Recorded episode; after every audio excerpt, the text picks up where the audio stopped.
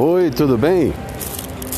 Hoje vou fazer a gravação do Sempre um Papo com Lomas andando aqui saindo pelo bairro do Tatuapé, zona leste de São Paulo. Você vai escutar algum movimento de carro, algum som de algum comércio. Hoje é o dia 8 de dezembro, quarta-feira. É um dia em que a mensagem do universo, por estar na rua, vai estar como a imagem desse podcast, desse episódio, né? Dessa série que eu comecei no dia 1 deste mês, ou com uma mensagem no dia 1 desse mês, aos primeiros minutos do dia 2. E na mensagem do universo que eu li agora há pouco, lembrando sempre que a mensagem do universo é canalizada por Rainer Caldas. Essa mensagem você encontra na página do Rainer no Instagram diariamente, viu? Então, para quem gosta da ideia, do conteúdo, se sente tocado pela mensagem, pode ir direto na fonte, lá na página do Rainer Caldas.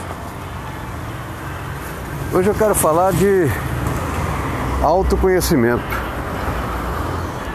dá para confundir com soberba, orgulho, mas na verdade, autoconhecimento é se autocontrolar também, se autorrespeitar, é algo que nasce, cresce e evolui com a nossa autorização, com a nossa percepção, porque nós somos muito importantes, mas somos semelhantes a tudo e todos, em todos os lugares. Por mais que nos desagrade muitas vezes falar que alguém da nossa mesma espécie tem cometido movimentos contra a humanidade, ações contra a humanidade, terrorismo, né? praticado verdadeiros horrores em nome muitas vezes até mesmo de religião ou religiões. Então nós precisamos ver que tudo aquilo que chega até a gente, tudo aquilo que também é analisado por nós ou criticado, tem alguma coisa a ver com a gente. Eu volto a lembrar e repetir as frases mágicas, né? Sinto muito, me perdoe, eu sou grato. Lembrando que é uma atividade ancestral do povo havaiano, que ficou um tempo meio que esquecido, sem uso, e atualmente é praticado praticamente no mundo inteiro.